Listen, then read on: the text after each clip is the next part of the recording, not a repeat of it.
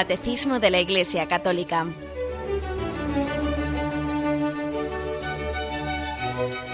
Un programa dirigido por Monseñor José Ignacio Munilla, Obispo de San Sebastián.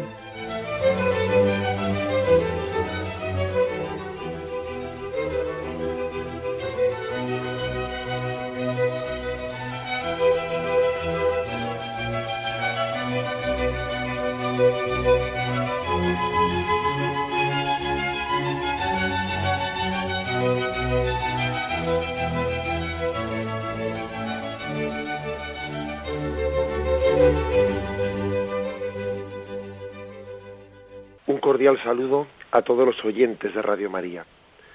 Un día más, con la gracia del Señor, proseguimos el comentario del Catecismo de nuestra Madre la Iglesia. Ayer habíamos explicado, dentro del, del apartado del sacramento del bautismo, lo que eran las prefiguraciones del bautismo en el Antiguo Testamento. ¿Qué imágenes hay en el Antiguo Testamento que están adelantando, están prefigurando, están ya eh, simbolizando lo que estaba por llegar. Pues hablábamos del arca de Noé, del paso del Mar Rojo y de otros eh, pasajes del Antiguo Testamento que están ya evocando, la Iglesia los interpreta, los lee, los proclama, pues como una, eh, una prefiguración del bautismo que estaba por llegar. Bien, y ahora dedicamos el programa de hoy a el bautismo de Jesucristo en el río Jordán son tres puntos, ¿eh? del punto 1223 al 1225. Y dice así el primer punto. Todas las prefiguraciones de la antigua alianza culminan en Cristo Jesús. Comienza su vida pública después de haberse después de hacerse bautizar por San Juan Bautista en el Jordán y después de su resurrección confiere esta misión a sus apóstoles. Y pues, y hace discípulos a todas las gentes, bautizándolas en el nombre del Padre y del Hijo y del Espíritu Santo, y enseñándoles a guardar todo lo que os he mandado. Bien, aquí eh, destacamos especialmente eh, de este texto que hemos leído el hecho de, de que el bautismo de Jesús en el río Jordán es un comienzo de su vida pública. Esto ha quedado muy, muy subrayado desde el momento en que Juan Pablo II hizo aquella reforma de los, del rezo del Santo Rosario, introduciendo los misterios luminosos. Al rezar el primer misterio luminoso, que es el del bautismo de Jesús en el río Jordán, pues yo creo que se ha popularizado mucho, se ha trasladado mucho a la devoción popular, pues esa imagen de Jesús que vive el, vive el momento del su bautismo en el río Jordán como un inicio de su vida pública. Es la, el comienzo de la iluminación. La palabra iluminación es como también subrayar, subrayar que se hace público lo que estaba oculto. Fijaros que no es casualidad que llamemos a Jesús que ya a los 30 años de la vida de Nazaret les llamemos la vida oculta, la vida oculta. Y luego viene la iluminación, los misterios luminosos. Precisamente la vida oculta de Jesús en Nazaret termina con ese, primer misterio luminoso. Lo que estaba oculto se manifiesta ¿eh? ante los hombres. Y el bautismo de Jesús en el río Jordán es la primera manifestación. ¿eh? La primera también eh, teofanía que se llama, ¿no? La palabra teofanía quiere decir manifestación de Dios. Por eso los misterios luminosos, que son los referentes a la vida pública, eh, a la vida pública de Jesús, están en medio de dos, de dos teofanías, de dos manifestaciones, ¿no? De, de ese misterio que estaba oculto. El primero es, pues el, el bautismo de Jesús en el río Jordán y el último es la transfiguración, o mejor dicho, el penúltimo, porque el último es la Eucaristía. La Eucaristía. La transfiguración eh, es también otro momento de manifestación, tiene, tiene, muchas similitudes, ¿no? Esa transfiguración en el alto del monte Tabor, los cielos también se abren allí, se manifiesta eh, que aquel es mi hijo amado, escuchadle, bueno, pues muy, de una manera muy semejante a como ocurre en el río Jordán, donde, también los cielos se abren y desciende en forma de paloma el Espíritu, pues proclamando que quién es ese que está siendo bautizado. Así pues, el bautismo de Jesús en el río Jordán es un misterio luminoso con el que termina una vida oculta y comienza a, a revelarse de una forma también que nos ilumina, o sea, nos pasa a nuestro conocimiento, a nuestro entendimiento, incluso a nuestros sentidos, ¿eh? la percepción de ese Jesucristo que se manifiesta. Al mismo tiempo, eh, bueno, vamos a leer el texto, Mateo 3:13, después aparece Jesús que viene de Galilea, Jordán, donde Juan, para ser bautizado por él. Pero Juan trataba de impedírselo. Soy yo el que necesita ser bautizado por ti, y tú vienes a mí. Jesús le respondió, déjame ahora, pues conviene que así cumplamos toda justicia. Lo que, lo que más eh, lo que más nos sorprende, lo que más nos rompe nuestros esquemas, pues es el hecho de que, de que Jesús eh, quisiese eh, ser, vamos, que, quisiese manifestar su divinidad, pues de una forma unida a un signo que hacía Juan Bautista, que era un signo de conversión de los pecadores, ¿no? dice uno, pero bueno, porque es que no sé si caemos en cuenta que ponerse en, en aquella cola, en aquella cola de personas que se iban a bautizar, pues suponía ser exteriormente percibido como un pecador, como un pecador, claro, pues eh, Jesús tenía eh, delante suyo en aquella cola a una persona que eh, que iba a pedir perdón por sus abundantes pecados y detrás suyo tenía otro que estaba en la misma circunstancia. Y claro, cualquiera que pudiese ver a Jesús puesto en la cola de quienes se acercaban a Juan el Bautista, pues podía percibir un pecador más, un pecador más. Lo que es sorprendente, lo que es sorprendente es que Jesús quiera, ¿no? Tener ese momento de manifestación, de iluminación, pues mezclado con, unas formas externas que podrían, ¿no? Que, podrían, como se dice popularmente, mancharle, que le podían pringar. Uno se queda, eh, pues eso, se queda ensuciado pues por manifestarse públicamente en medio de pecadores. Como cuando Jesús también eh, pues tomó la costumbre de, entrar en casa de los pecadores y, y comer con ellos, etcétera, a algunos les hizo sospechar de que si éste come con los pecadores es que es un pecador más. ¿eh?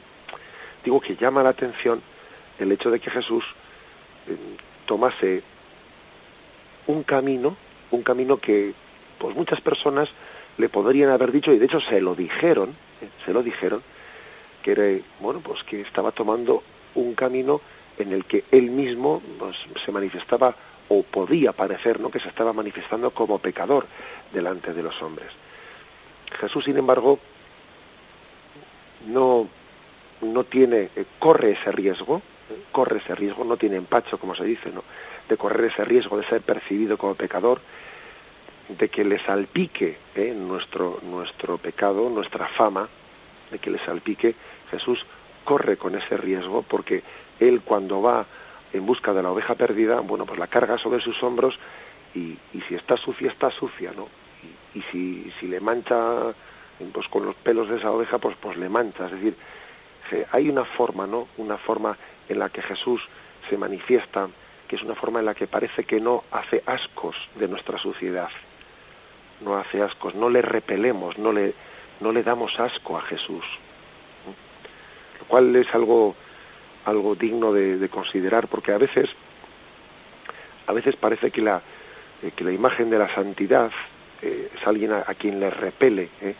le repele pues el, pues el, hombre pecador, siente de entera hacia él, ¿no? Siente casi, pues yo diría, una especie de alergia, ¿no? Y Jesús no, a Jesús no le damos asco. Jesús no siente eh, repulsión hacia nosotros. Y él rechaza el pecado, odia el pecado, pero ama al pecador, ama al pecador. Y no tiene reparo ¿no? en abrazarle.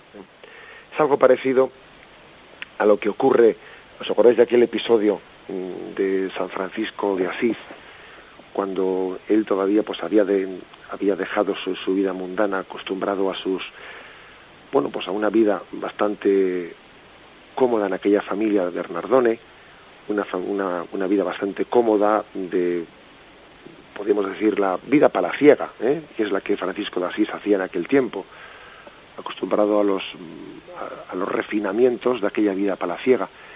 Y claro, aunque él quería eh, ser el pobre, el pobre de Asís, pues, eh, pues también su sensibilidad le, pues, le repugnaba la suciedad, le repugnaba muchas cosas, ¿no? Y bueno, escucha por la noche cómo estás, va sonando una campanilla, que una campanilla que anuncia que un leproso se acerca. A los leprosos se les ordenaba, se les obligaba a ir tocando una campanilla y ir diciendo leproso, leproso, para que todo el mundo se apartase, ¿no? Y nadie tuviese el, pues el riesgo de contagio. Y entonces él, llevado, ¿no? Dejándose llevar por un impulso del espíritu, venciendo su asco, eh, venciendo su asco, venciendo su natural repugnancia, pues, coge y se lanza por ese leproso y le pega un abrazo y se pone a besar sus llagas. Yo creo que esa imagen de Francisco de Asís también nos hace entender mucho de qué es para Jesús ponerse en esa fila del río Jordán y disponerse a bautizarse. Sirve esa, esa, esa imagen, esa comparación. Jesús no, a Jesús no le damos asco, Jesús no, a Jesús no le repugna eh, pues el hombre pecador. Es verdad que a Jesús le repugna el pecado en sí mismo, pero desde el momento en que nosotros somos pecadores nos abraza como somos, eh, nos abraza como somos para poder transformarnos precisamente. O sea que creo que tenemos que ver un misterio de, eh, de humillación, de, de abajamiento, luego lo veremos con más detalle en ese episodio. Hay, un, hay otra cosa más que, que añade este punto del catecismo, el hecho de que si este fue el inicio de la vida pública de Jesús, el primer misterio luminoso ¿no? con el que termina la vida oculta, después de que Jesús había terminado la vida pública, se despide en el momento de la ascensión a los cielos, se despide encomendando a los, a los apóstoles como última encomienda el ir por todo el mundo bautizando en el nombre del Padre. Dice Mateo 28, 19, 20, Id pues y haced discípulos a todas las gentes, bautizándolos en el nombre del Padre y del Hijo y del Espíritu Santo, y enseñándoles a guardar todo lo que se he mandado. O sea que es, es impresionante porque la última encomienda de Jesús a los apóstoles fue esta. Id por todo el mundo bautizando. Un texto paralelo, Marcos 16, versículos 15 y 16, dice también, y les dijo, id por todo el mundo y proclamad la buena nueva a toda la creación. El que crea y sea bautizado se salvará, el que no crea se condenará. Pues un texto pues impresionante, ¿no? En el que también habla de la importancia del hombre, de, vamos, de la necesidad eh, para la salvación, de que el hombre se abra al don de la fe, ¿no? En la medida en que Dios se lo manifiesta, en la medida en que, en que esa, esa verdad pues es, eh, vamos, es descubierta a la, la conciencia de esa persona, ¿no? Y se le pide que se adhiera a esa verdad que ha conocido en su conciencia. Bien, vamos a hacer un momento de reflexión y seguimos enseguida.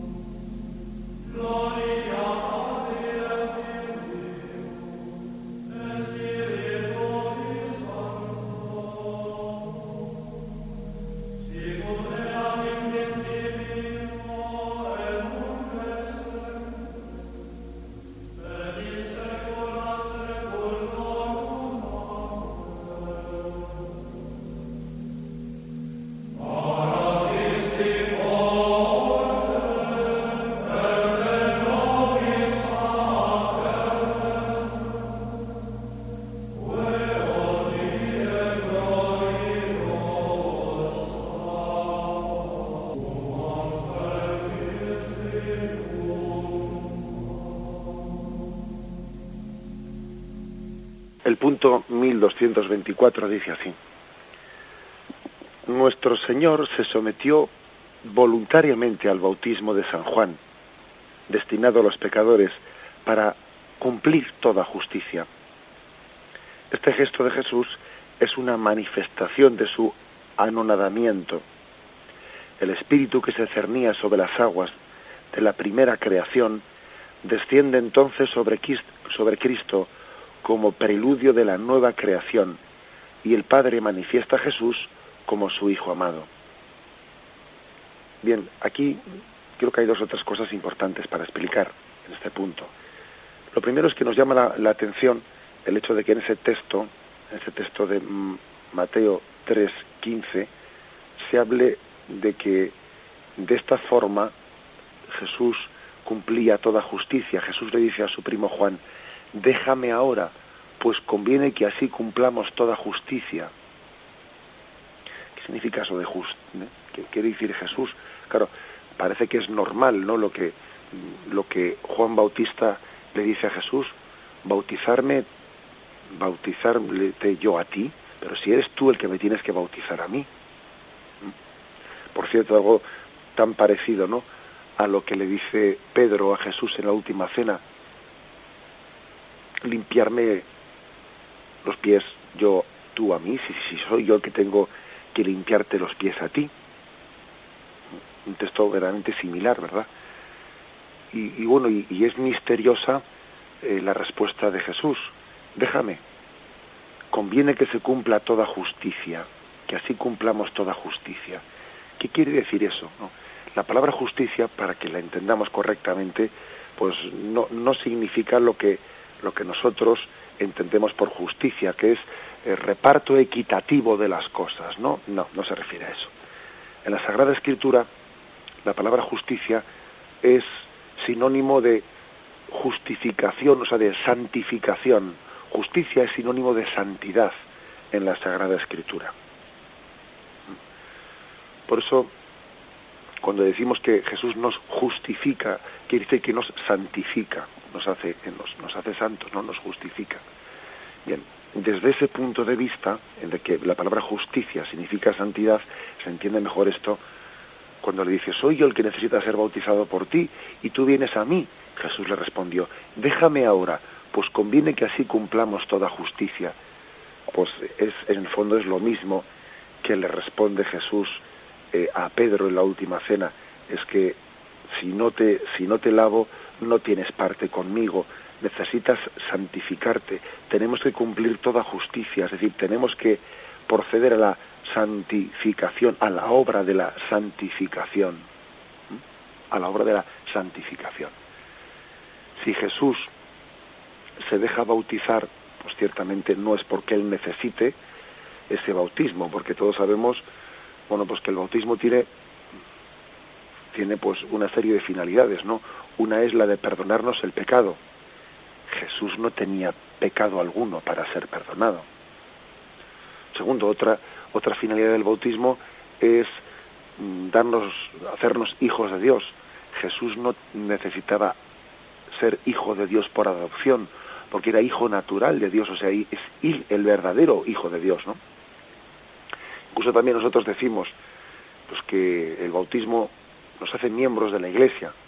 Jesús no es que fuese miembro de la iglesia, Jesús era su fundador, ¿no? Eh, la iglesia es su cuerpo místico, él es la cabeza y la iglesia es su cuerpo místico. Luego, en el caso de Jesús, no cabe decir que el bautismo pues eh, sea recibido ni para hacerse hijo de Dios, ni para perdonar sus pecados, ni para ser miembro de la iglesia, ¿no? Entonces, y entonces, ¿cómo, cómo es que le dice Jesús a, a Juan Bautista, conviene que se cumpla así toda justicia? Bueno, pues quiere decir, conviene que Jesús inaugure de esta forma un sacramento de santificación. Y en este caso, no son las aguas las que le van a santificar a Jesús, sino que en este caso es Jesús el que va a dar un poder de santificación a las aguas.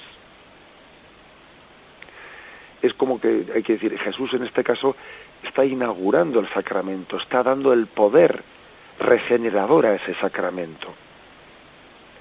haciendo que esas aguas pues pasen a tener pues, una acción de transformación interior del hombre. Es como si estuviese confiriendo, ¿no? instituyendo el sacramento, confiriendo un poder de, de regeneración, de santificación a las aguas. Por eso le dice, déjame, déjame que sea bautizado. Pues conviene que así cumplamos toda justicia, conviene que así comencemos este camino de, de santificación. Bien, continúa el catecismo y dice, este gesto de Jesús es una manifestación de su anonadamiento, ¿no? Y una segunda cosa, cosa en este punto del catecismo que conviene que nos, que nos familiaricemos con ella es con este término. Jesús comienza así su anonadamiento. ¿Qué significa anonadamiento? ¿Qué significa anonadarse? La verdad es que si uno mira pues en, el diccionario eh, ese término, posiblemente el, yo por lo menos he echado aquí un vistazo a unos, a unos diccionarios y me doy cuenta eh, de que la utilización que se puede hacer de este, de ese término pues dentro de la literatura no, no, no religiosa, pues eh, le deja a uno insatisfecho, ¿eh? porque uno mira, mira, sinónimos de la palabra anonadamiento, ¿no? Y mira, dice abatimiento, decaimiento, desaliento, descoro, eh, descorazonamiento, hundimiento. Bueno, se puede entender, ¿verdad? Pero no se trata, cuando se dice que Jesús se anonadó, pues no quiere decir que se desalentó o se descorazonó, no. Eh, la palabra anonadamiento, eh, más bien, significa, es como la última consecuencia de la encarnación, del abajamiento de Dios. ¿eh? es la última consecuencia de esa de ese entrar Jesús, de querer salvarnos haciéndose semejante a nosotros. Claro, nosotros no sé si nos damos cuenta de que ese, ese abajamiento de Dios es, es inmenso, ¿eh? es inmenso. Algunas veces pues he, puesto yo un ejemplo de esos gráficos a los niños, ¿no? Porque a los niños les pones ejemplos que les entran por los ojos y, también los mayores los necesitamos. ¿no? Entonces, pues un ejemplo que les he puesto es el siguiente. Nosotros decimos, no, Dios se hizo hombre y habitó entre nosotros. Le digo, imagínate, imagínate que a ti te dijesen que las hormigas mm, pues están enfermas, ¿eh? que las hormigas, que hay una especie de, pues yo qué sé, de peste, de peste en el reino de las hormigas, ¿no? En ese reino animal, ¿eh? y que necesitan ser curadas y que, bueno, pues hay distintas formas de, curamiento, ¿no? De sanación, pero que tú haces la opción de decir, bueno, yo, en vez de salvarlas desde aquí arriba, ¿no? Desde, desde lo alto, ¿no? Desde mi condición humana, que tú te hicieses hormiga, asumieses la condición, ¿no? De, de, de esa pequeñez, ¿no? Con todos los condicionamientos que supone esa pequeñez de, de, pues imagínate, de no poder hablar o de no poder que tú te hagas hormiga, que tú te abajes, que tú te anonades, esto significa ese término, ¿no? Que tú te abajes, que te anonades, ¿no? Y que asumas esa condición, pues tan pues, infinitamente inferior, ¿no? Para hacerte uno, eh, uno con una de esas hormigas y salvarlas desde dentro. Bueno, ese ejemplo puesto a los niños les puede servir como para entender lo que es la encarnación, ¿no? Y además es que, es que todavía el ejemplo se queda corto, porque es que es infinitamente más la distancia que tiene Dios con nosotros que la que podemos tener desde nosotros a, ese reino animal. ¿eh? Em, por mucho que seamos imagen y semejanza de Dios, ¿eh? pero todavía la distancia entre Dios y nosotros es infinita. Quiere decir que el término anonadamiento, anonadarse, tenemos que entenderlo como las consecuencias últimas de a lo que lo, que conlleva la encarnación, lo que conlleva la encarnación. Y las consecuencias últimas que conlleva la encarnación es lo que he dicho antes, es el que Jesús se había mezclado entre pecadores. Eso todavía es mm, más fuerte, más fuerte que el hecho de que, pues de que tenga pues carne humana, el hecho de que, de que Jesús eh, tenga que padecer la sed, el hambre, el sueño, que el Hijo de Dios está sometido pues a toda esa especie de, de necesidades físicas, incluso, bueno, sufrimientos, eh, enfermedades, pero es que lo, lo más fuerte del abajamiento es el estar mezclado entre el pecador y el ser considerado él como un pecador más. Eso es, eso es lo más lo más fuerte. Fijaros, eh, aquí se nos, se nos ofrece el texto de Filipenses 2.7, el, el famoso himno de los filipenses que rezamos en las primeras vísperas de los domingos, ¿no?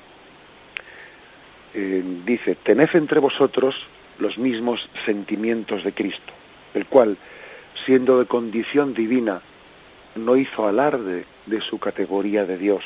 Dice también otra traducción, no retuvo ávidamente el ser igual a Dios, sino que se despojó de sí mismo, tomando condición de siervo, haciéndose semejante a los hombres y apareciendo en su porte como un hombre más, y se humilló a sí mismo, se abajó, se anonadó, obedeciendo hasta la muerte y muerte de cruz, por lo cual Dios le exaltó y le otorgó el nombre que está sobre todo nombre, para que al nombre de Jesús toda rodilla se doble en los cielos, en la tierra, en el abismo, y toda lengua confiese que Cristo Jesús es Señor, para gloria de Dios Padre. Es decir, Jesús se anonadó, ¿no? Ese es eh, el máximo, el momento último máximo de la encarnación y el anonadamiento. Y en el bautismo, en el bautismo se manifiesta la máxima, eh, el máximo anonadamiento. ¿Por qué? Pues porque Jesús, como he dicho antes, parece asumir, ¿no? O sea, asume, asume el ser considerado como un pecador, el ponerse en la cola de los pecadores, ¿no? Como si él necesitase ser santificado para santificarnos. Es que esto es, nosotros solemos decir, ¿no? Que tengamos mucho cuidado de meter una manzana podrida en medio de un cesto de, manzanas sanas, porque lo que va a ocurrir es que la manzana podrida va a pudrir a las sanas, y es verdad. Pero es que en el caso de Jesús es al revés. nosotros somos un cesto de manzanas podridas y Él es una manzana sana que no tiene miedo ¿no? a meterse dentro de este cesto de manzanas podridas y regenerarnos sin hacer ascos de nosotros y con su poder santificador sana las manzanas podridas. Es como darle la vuelta al calcetín, ¿no? De lo que nosotros generalmente solemos decir. Todos tenemos que reconocer que le hemos dicho, no pues a, a nuestros sobrinos, a nuestros hijos, a nuestros nietos, ten cuidado de no andar con malas compañías. Eh, procura juntarte a los niños, a los chicos, son eh, sanos, tal, tal, tal, tal. Que andas con malas compañías y sin darte cuenta te haces como ellos y tal. ¿Cuántas veces le hemos dicho eso a los niños? Le hemos dicho muchas veces. Ojo, y hay que decírselo, hay que decírselo. Pero es que démonos cuenta que el anonadamiento del Hijo de Dios consiste precisamente en eso, en que Jesús anda con malas compañías, o sea, anda con nosotros. Y el manzana sana se junta en el cesto de manzanas podridas. Tenemos que, yo diría, maravillarnos ¿no? de que Jesús no haga ascos de, estar en esa fila del, río Jordán, de que Jesús eh, abrace ¿no? La, la condición humana que es una condición pecadora. El texto de este punto que hemos leído prosigue y dice, el espíritu que se cernía sobre las aguas de la primera creación desciende entonces sobre Cristo como preludio de la nueva creación y el Padre manifiesta a Jesús como su Hijo amado. Dice Mateo 3, 16, 17, bautizado Jesús salió del agua y en esto se abrieron los cielos y vio al Espíritu de Dios que bajaba en forma de paloma y venía sobre él. Y una voz que salía de los cielos decía, este es mi Hijo amado, en quien me complazco. Con lo cual, en esta manifestación, ¿no? en esta teofanía, que tiene lugar inmediatamente después ¿no? de que Jesús pues ha sido puesto, como os he dicho antes, mezclado entre los pecadores después de que Jesús sea anonadado entre ellos. ¿no? En esta manifestación se está eh, recordando que ha comenzado la segunda creación. Hay dos creaciones, ¿no? La creación del, de Adán la creación natural y la segunda creación es la creación en Cristo, la creación sobrenatural. La primera creación es la que nos pasó de la nada a la existencia y la segunda creación es la que nos pasó de la condición pecadora a ser santificados. Y es mayor la segunda creación que la primera. No os olvidéis de aquel texto que dice, ¿no? ¿Qué es más? Decirle a este, tus pecados son perdonados o decirle, levántate, coge tu camilla y echa a andar. ¿Qué es más? perdonar los pecados que curarle a un paralítico. Es mucho más la segunda creación que la primera, es mucho más la creación a una vida nueva sobrenatural, a una vida de gracia, que a una, vamos, que, que meramente una sanación física que en sí mismo no supone nada, porque uno se puede sanar físicamente pues para, para luego condenarse, vamos a ser claros, ¿eh? incluso para que, para que esa facultad física que se te ha devuelto en una sanación igual la utilices para mal, o sea que es muchísimo más la sanación, el vivir en gracia que lo segundo. Bien, este es pues, ¿no? Es el, la segunda creación. El preludio de la nueva creación es el bautismo de Jesús en el río Jordán.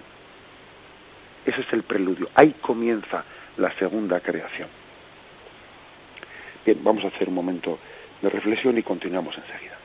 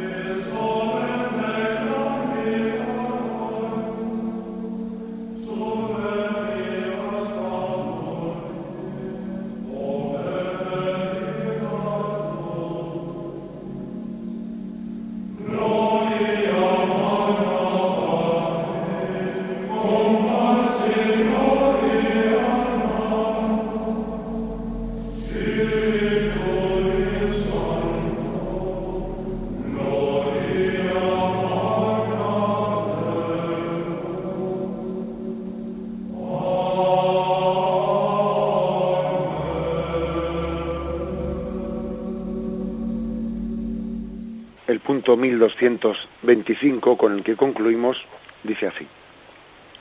En su Pascua, Cristo abría a todos los hombres las fuentes del bautismo.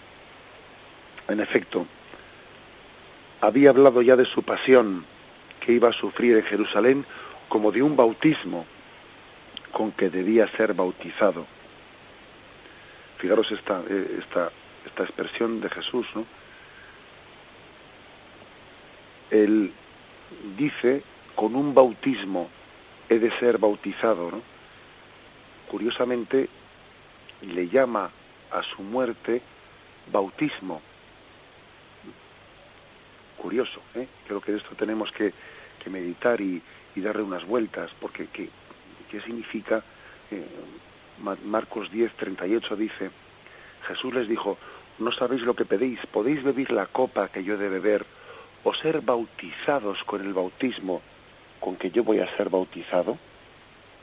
O sea, Jesús le llama bautismo, un bautismo. La diferencia está en que el bautismo de Jesús fue un bautismo de sangre. Y él tradujo lo que había eh, ganado ¿no? por su bautismo de sangre, lo tradujo en nosotros a un bautismo de agua. Él alcanzó la gracia para nosotros mediante un bautismo de sangre, pero en su delicadeza y misericordia nos la comunica a través de un bautismo de agua en vez de un bautismo de sangre. Jesús transforma la, sangre en agua para nosotros.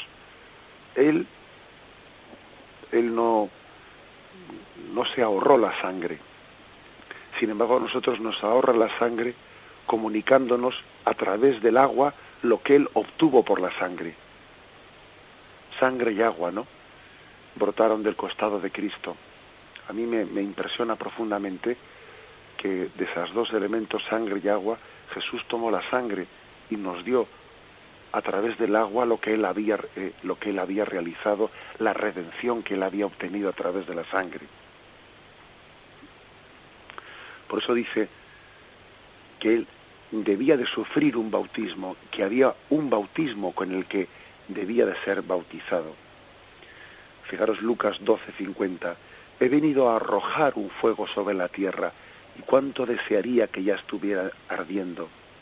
Con un bautismo tengo que ser bautizado y qué angustiado estoy hasta que se cumpla. Para Jesús, pues, la palabra bautismo es una palabra angustiosa, es una palabra terrible. Nosotros, la palabra bautizo, pues para nosotros es todo, toda una fiesta, ¿no? Todo un gozo. El día del bautismo, pues vestimos nuestras mejores galas y hacemos una fiesta familiar y es un día de gozo y lanzamos los caramelos eh, a la salida de la iglesia, ¿no? Pero fijaros que para Jesús la palabra bautismo es una palabra dramática. Es una palabra dramática. Con un bautismo tengo que ser bautizado y qué angustiado estoy hasta que se cumpla. Jesús ha tomado del bautismo ese aspecto amargo, dándonos un bautismo de gozo a nosotros. Él tuvo el bautismo de sangre, nosotros no tenemos el bautismo de agua.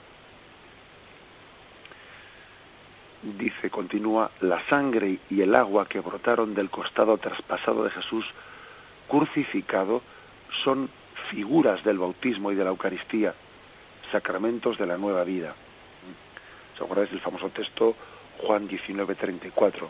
Pero al llegar a Jesús, como le vieron ya muerto, no le quebraron las piernas, sino que uno de los soldados le atravesó el costado con la lanza y al instante salió sangre y agua. El que lo vio lo atestigua y su testimonio es válido. Fijaros qué, qué, importancia le da eh, San Juan, el evangelista San Juan, a este texto, que él enmarca, ¿no? O subraya, subraya diciendo, el que lo vio lo atestigua y su testimonio es válido y él sabe que dice la verdad para que también vosotros creáis que de aquel costado brotaron sangre y agua. Y todo esto sucedió para que se cumpliera la escritura. No se le quebrará un hueso. Y también otra escritura dice, mirarán al que traspasaron. Esa expresión no, no le fue quebrado un hueso, es una expresión que a nosotros igual también nos, nos, nos cuesta entender, ¿eh? porque quizás la, la imagen de, de, que los huesos sean quebrados, ¿eh? sean quebrados, es la, la, imagen de que pues el sujeto, el sujeto es, es de alguna manera des, despedazado, ¿no? No, y Jesús guarda su integridad. ¿eh? Es decir, la pasión de Jesús, Él es sacrificado pero no deja de ser el Jesús entero, el Jesús pleno. ¿eh? De ese Jesús pleno se nos da la sangre y el agua. Eh, a ellos les llamó la atención que a Jesús no le quebraron ningún hueso, que sufriese toda esa pasión sin, sin que se le rompiese ningún hueso, ¿no? que, que casi es milagroso, ¿eh? que alguien sufra toda esa paliza ¿no? de flagelación, de llevar la cruz, de, vamos, todo eso, que lo sufra sin que se le rompan los, ningún hueso, ¿no? Con eso también se está manifestando que es el Cristo entero el que se nos da, ¿eh? Cristo entero, sin ser quebrado, ¿eh? se nos da a través de la sangre y el agua, es decir, en, el, en la Eucaristía recibimos al Cristo entero, ¿eh? al Cristo entero, cuerpo, alma y divinidad, tal y como, como se nos explicó pues en el catecismo de pequeños, ¿no? Cuerpo, alma y divinidad, recibimos al Cristo entero en la Eucaristía. Sangre y agua. Y vemos como también en, pues en esa devoción de la divina misericordia que Juan Pablo II aprobó, eh, de Sor Faustina Kowalska, eh, y sabéis cómo el segundo domingo de Pascua pues fue, ha, eh, ha sido proclamado solemnemente un día de solemnidad litúrgica, Domingo de la Divina Misericordia, y todos habréis visto esa imagen de la divina misericordia de ese Jesús con ese lema, Jesús confío en ti, y de su costado mm, brotan pues, esos rayos luminosos, ¿no? rayos luminosos, unos rojos y otros azules o blancos, ¿no? Imagen de la sangre y el agua que brotaron del, del costado abierto de Cristo. La Iglesia ha visto en, ese, en, esos, esos dos elementos la prefiguración de los, de los sacramentos. Hemos nacido del costado de Cristo. Podemos pensar que el costado de Cristo es como un nido, un nido en el que han sido incubados esos polluelos. Pues, eh, pues los, los, polluelos son incubados en un, en un nido. Pues bueno, pues el corazón de Cristo es el nido en el que hemos sido incubados. Y cuando ya estábamos maduros, ha sido abierto el nido para que salgamos de él, ¿no? Y en ese agua y sangre hemos nacido a la vida eterna. Tenemos que verlo así, ¿no? Con ese simbolismo sobrenatural.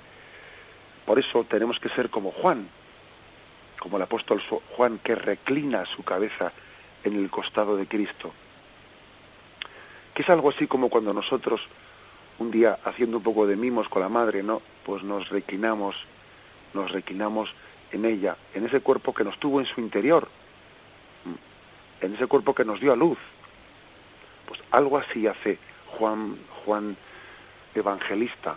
Juan Evangelista en la última cena se reclina en el corazón de Cristo como diciendo, de ese corazón, de, en ese nido yo fui incubado, de ese nido nací a una vida, a una vida eterna, ¿no? Y ahora me reclino en ese costado de Cristo, haciendo memoria de ello y, gozando ese momento. Creo que también tenemos que vivir esa intimidad que se nos da en el corazón de Cristo. La sangre y el agua, pues, son figura de los sacramentos del agua y el bautismo. Tenemos un texto que vamos a leer, primera Juan, capítulo 5, versículos 6 al 8. Este es el que vino por el agua y la sangre, Jesucristo. No solamente en el agua, sino en el agua y en la sangre. Y el Espíritu es el que da testimonio, porque el Espíritu es la verdad. Pues tres son los que dan testimonio. El espíritu, el agua y la sangre. Y los tres convienen en lo mismo. Impresionante esto, ¿eh? Tres son los que dan testimonio. El espíritu, el agua y la sangre. Quiere yo decir que, que están testimoniando, se está dando testimonio de quién es Jesucristo, cuál es la finalidad de que Él haya venido a nosotros, o sea, qué está haciendo en la cruz, qué está haciendo allí en el río Jordán, etcétera. Bueno, pues los que dan testimonio son el Espíritu, el agua y la sangre. Ese Espíritu que se reveló, este, este es mi Hijo amado predilecto, ese agua, el agua que nos hace renacer a una vida nueva y esa sangre de regeneración concluye el catecismo recordándonos aquel texto de, de Nicodemo, eh, Juan 3.5. Nicodemo fue por la noche a visitarle a Jesús. Rabí, sabemos que has venido de Dios como maestro, pero nadie, porque nadie puede realizar las señales que tú realizas. Jesús le respondió, en verdad te digo, el que no nazca de lo alto no puede ver el reino de Dios. Dícele Nicodemo, ¿cómo puede uno nacer siendo ya viejo? ¿Puede acaso entrar otra vez en el seno de su madre y nacer? Respondió Jesús, en verdad, en verdad te digo, el que no nazca del agua y del espíritu no puede entrar en el reino de Dios. Lo nacido de la carne es carne, lo nacido del espíritu es espíritu. No te asombres de que yo, te haya dicho, tenéis que nacer de lo alto. Así pues, el bautismo es como volver a entrar en el seno de la madre, que es el corazón de Cristo, y volver a nacer de allí, como, como quiso hacer San Juan Evangelista en la última cena, ¿no? Como hemos dicho, volver a entrar en ese corazón y volver a nacer de nuevo. Termina San Ambrosio diciendo, un texto de San Ambrosio, considera dónde eres bautizado, de dónde viene el bautismo, de la cruz de Cristo, de la muerte de Cristo. Ahí está todo el misterio. Él padeció por ti, en Él eres rescatado, en Él eres salvado. Pues así tenemos que ver el, sacramento del bautismo, sí, como algo gozoso, por supuesto, ¿no? Pues es, lícito que también tengamos esa celebración de gozo y de fiesta, pero veámoslo también como algo dramático al mismo tiempo, porque al mismo tiempo el, el bautismo es un rescate, somos rescatados, ¿no? De una esclavitud, de unas cadenas, y somos rescatados a un precio muy alto, a un precio muy alto, con un bautismo de sangre por parte de Jesús. Bien, dejamos aquí esta la explicación de hoy y de estos tres puntos me despido con la bendición de Dios Todopoderoso. Padre, Hijo y Espíritu Santo, descienda sobre vosotros. Glorificad al Señor con vuestra vida. Alabado sea Jesucristo.